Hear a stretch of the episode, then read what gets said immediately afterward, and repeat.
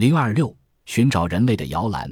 当火星车驶过火星表面，留下串串痕迹时，普通人也愈来愈强烈地感受到科技发展之迅速。虽然我们在地球上的居住面积日渐缩小，但对宇宙的认识却日趋增多。或许在不久的将来，我们的子孙后代就会出现在另一个星球上，在那重新建立人类的家园。当然，这是未来的世界。那么，让我们站立于现在这个位置，展望未来，回顾过去。过去的一切虽已成为历史，但它永远伴随着我们。成为必不可少的一部分。任何一个国家、民族对自己的过去一无所知，都会受到耻笑。丹麦的考古学家沃尔塞曾说：“一个尊重自己及其民族独立的国家，不可能只满足于知道自身目前的情况。”对于人类来说也是这样。不论是什么种族，人类的祖先都是相同的。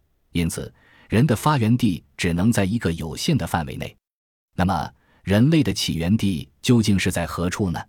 生命是从海底开始繁衍的，但人类却是出生在陆地上的。所以，首先只能着眼于地球上的七大洲，然后再循着人类祖先的足迹往回走，去寻找他出生的地方。一群群绅士般的企鹅，身着黑白相间的礼服，在冰雪中昂首挺胸，悠闲地踱着方步。而在企鹅身后是一片白茫茫的冰原，冰原之后还是冰原，气温低达零下六十摄氏度，这就是南极洲。十九世纪以前，这块土地在人们的心目中是一个谜，直到十九世纪二十年代，第一批勇敢的探险家到达之后，才渐渐掀开了这位冰美人的面纱，冰清玉洁，遗世独立。尽管此处严寒逼人，风大雪大，而且永远只有冬季。但是，绚丽的极光、洁白而一望无垠的冰雪，还有憨态可掬的企鹅和海豹等，却是许多人梦寐以求的盛景。为了更全面地了解人类所生活的这个星球，各国科学家纷纷发出向极限挑战的口号。一支支考察队接踵而来，南极洲第一次有了春天。然而，这里还不是人类的家。南极有丰富的煤矿。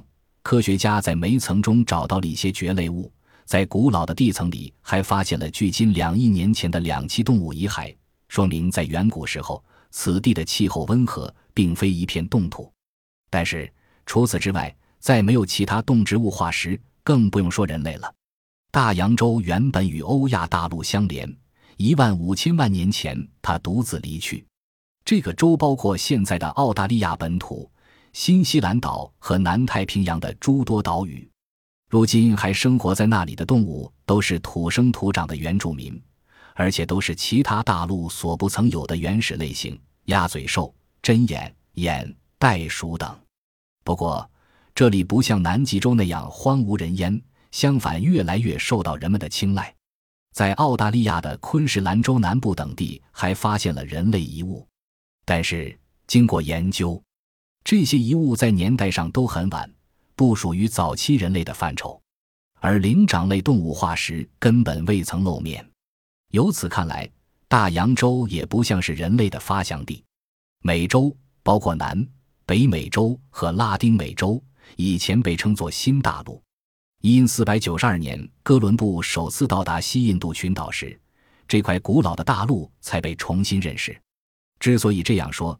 是因为那里并非没有人。美洲最早的居民是印第安人，但他们的根却不在那儿。虽然现在发现了许多印第安遗迹，可是与人类起源的时间比起来，相差甚远。研究表明，他们都是外来的移民。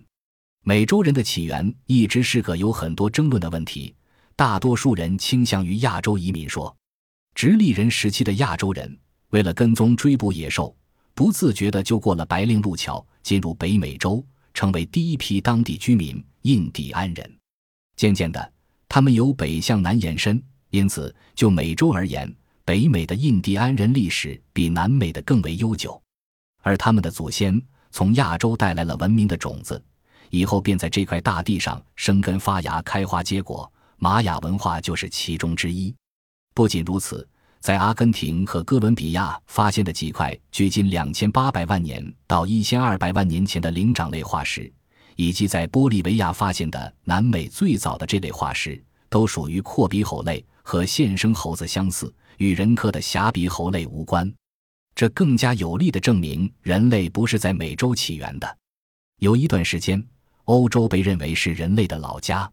第一个英国人鼠人的出现，曾使这种观点显得坚不可摧。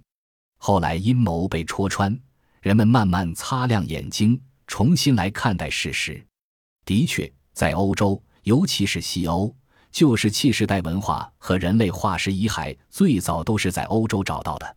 十九世纪三十年代发现的阿布维文化地点位于法国北部，它是旧石器时代早期的文化遗址。一八二三年到一九二五年间，在西欧出土的旧石器时代的人骨有一百一十六块个体之多。在考古学家的地图上，英国、法国。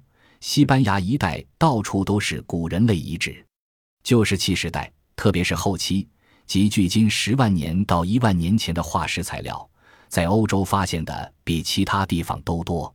但是也不难看出，欧洲最古老的人类化石及文化遗物却为数不多。虽然旧石器时代文化最初发现于欧洲，但却不等于它就是最早的人类文化。阿布维文化不仅存在于欧洲。也广泛的分布于非洲和亚洲的许多地方。重要的是，非洲的奥杜维文化比直立人时期的阿布维文化更早。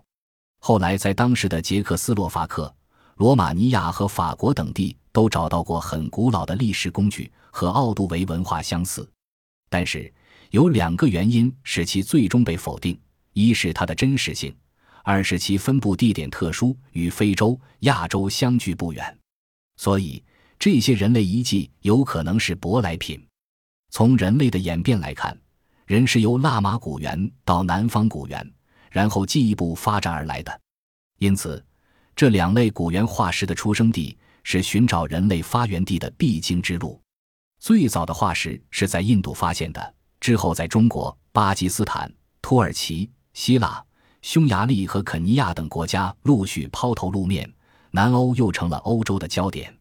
尽管如此，欧洲是否是人类的摇篮，这一点值得商榷。却找到腊马古猿，还要探清楚他的故乡，然后顺藤摸瓜去他出生的地方看看，究竟是属于哪里。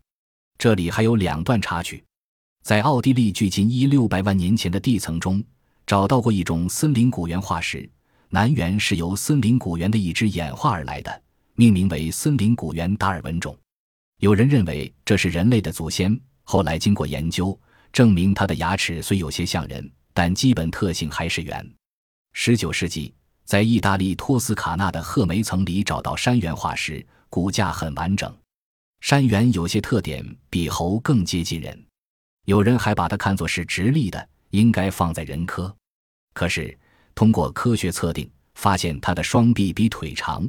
而且牙齿与人类或类人猿毫无相同之处，这种山猿很可能是猿在进化时的一个分支，大概是现生长臂猿的祖先。所有这些都说明，到目前为止还没有确凿无疑的材料可以支持欧洲起源说。早在二十世纪初期，有位叫埃塞尔奥托的考古学家就提出，在欧洲古老的地层里的化石不是现代人的祖先，而是人类进化的一支。这个事实清楚地表明了，现代人的祖先必须到世界上的其他的地方去寻找。那么，看看非洲又如何？达尔文在他的著作《人类起源和新的选择》一书中推测，人类的祖先最早居住在非洲。虽然只是个设想，但有很多科学家都支持这个观点。尤其是南猿化石的出现，为非洲起源说提供了更有力的证据。公布结果表明，在非洲发现的南猿化石占世界总数的绝大部分，直立人化石材料以及化石猿类在此地都有所发现。不仅如此，主张非洲起源的人还认为，非洲有各种各样复杂的地形，像热带丛林、大草原、高山和裂谷等，对灵长类的分化起了促进作用。这些是对非洲说有利的因素，不利的地方在哪里呢？有人针对支持者的观点提出了反对意见。首先，按动物迁徙的习惯，现生的非洲黑猿的祖先应该是在其他地区。与之相关的是，人类的祖先也顺理成章的不在非洲。其次，古猿变成人，外因的力量不可低估。环境的剧烈变化使一部分猿灭亡，而另一部分却走上了进化的道路。但是，据地质学家分析，非洲从两千四百万年前以来，环境并没有太大的变动。尽管地形多样，还不足以刺激古猿演化。再次，非洲以前与欧亚大陆相连，只是延伸出去的一个半岛，而北非的埃及。阿尔及利亚等地出土的古猿化石又多与亚洲类型相似，说明它们之间有密切的联系。那些古猿有可能是从亚洲到非洲的。有些人甚至把起源地点定在南非，因为早期的南猿化石就是在那里找到的。可是想想看，南非远在天涯海角，不大可能成为人类起源的中心。与其说其他地方的古猿由此迁出，倒不如说南猿从别处迁来的可能性大，最后就只剩下亚洲了。很多人都认为亚洲有可能是人类的摇篮。自从爪哇人和北京人被发现之后，这种意见越来越多。虽然南猿曾一度把人们的眼光吸引到了非洲，但是亚洲起源说仍然有很大影响。人们之所以相信亚洲说，有两个主要原因：一。亚洲地势高，生活艰苦，尤其是喜马拉雅山的崛起，使中亚高原的气候变冷，生存条件恶劣。这些外界的刺激是促进猿转变成人的动力。因此，有人在亚洲说的基础上，进一步缩小范围，提出人类在中亚起源的看法。这是最早主张亚洲说的美国古生物学家赖蒂的观点。北京人的面试使这种说法更加盛行。至于具体的地点，科学家们也各有偏重。有人认为是蒙古和西藏，有人认为是西藏和新疆，还有人说是新疆和蒙古。二，腊马古猿大量发现于印度的西瓦利克丘陵地带。这种古猿是所有已知猿类化石中的佼佼者。南方古猿是最像猿的人属成员。